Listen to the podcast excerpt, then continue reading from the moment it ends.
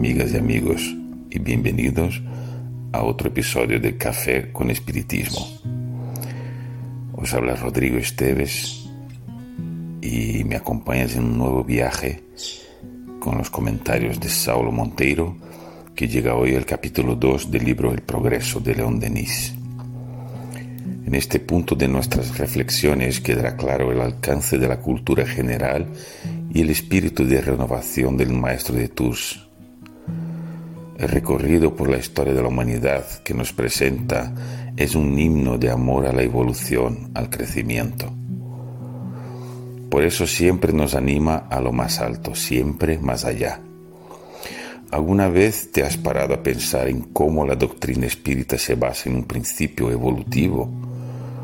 No somos como cosas, objetos. Un zapato, por ejemplo, nace confeccionado, perfecto, bien acabado y con el tiempo se estropea, pierde valor. Tú y yo somos lo contrario. Nacemos inacabados, imperfectos y nos preparamos en el camino. No estamos hablando de la evolución de la materia, de los cuerpos, sino del pensamiento, del ser. Denis comienza su lección sobre la historia de la evolución humana mostrando que el principio de la humanidad fue idealizado, divinizado. Pero ¿no es cierto que alguna vez hubo un paraíso terrenal donde todo funcionaba mucho mejor? Pues no. Antes de la edad de hierro, habitar la tierra era un riesgo constante, con muerte inminente, baja esperanza de vida, en definitiva, una lucha diaria por la supervivencia. Con los primeros grandes inventos y el dominio de la naturaleza, el hombre comenzó a habitar lugares fijos.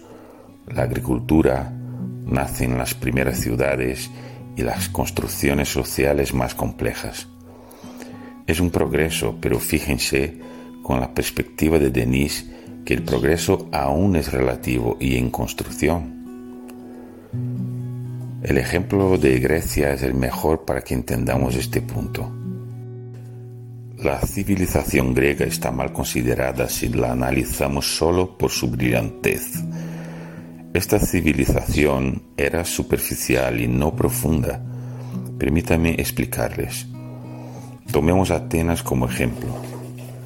Tenía 20.000 ciudadanos gozando de todos los derechos civiles y políticos beneficiándose de los principios de libertad e igualdad que son la fuerza y la grandeza de las sociedades humanas. Sin embargo, la población de Atenas era de más de 220.000. ¿Quiénes eran entonces los otros 200.000?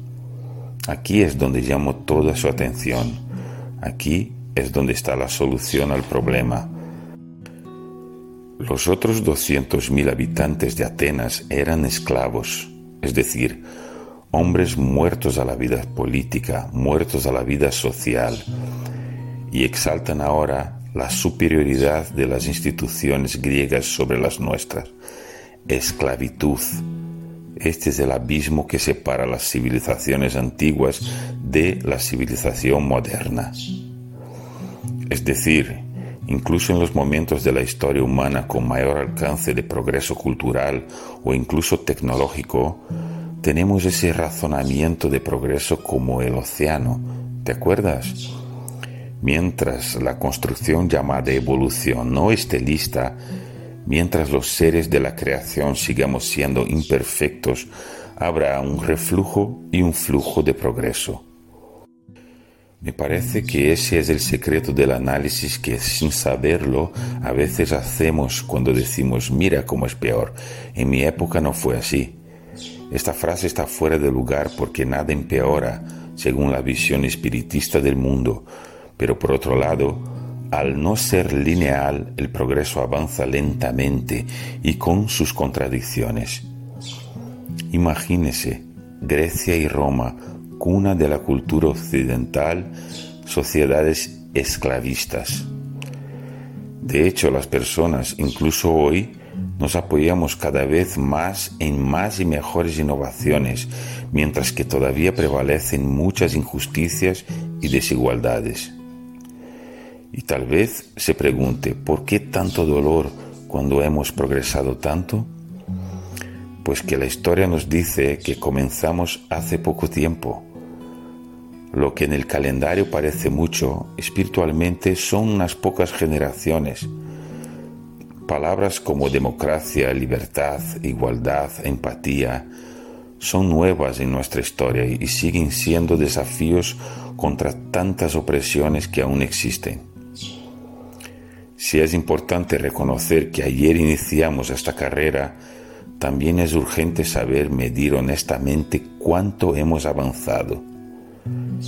Según Denise, este es el momento como todos los demás, cuando el pensamiento presenta su preciosa semilla. Es primavera, renacimiento del progreso y de la razón. El pensamiento humano despierta y busca sacudirse el peso que lo aplasta. El tiempo presente siempre será el mejor de todos para hacer más y mejor. Entonces sacúdete del peso que te aplasta y haz tu propio renacimiento. Haz tu revolución, ya sea en el mundo interno o externo que te rodea, porque Dios nos pide reformarnos a nosotros mismos, pero también al colectivo que nos custodia. Con esto estaremos en camino de consolidar el progreso y la razón. Un fuerte abrazo y hasta el próximo café con espiritismo.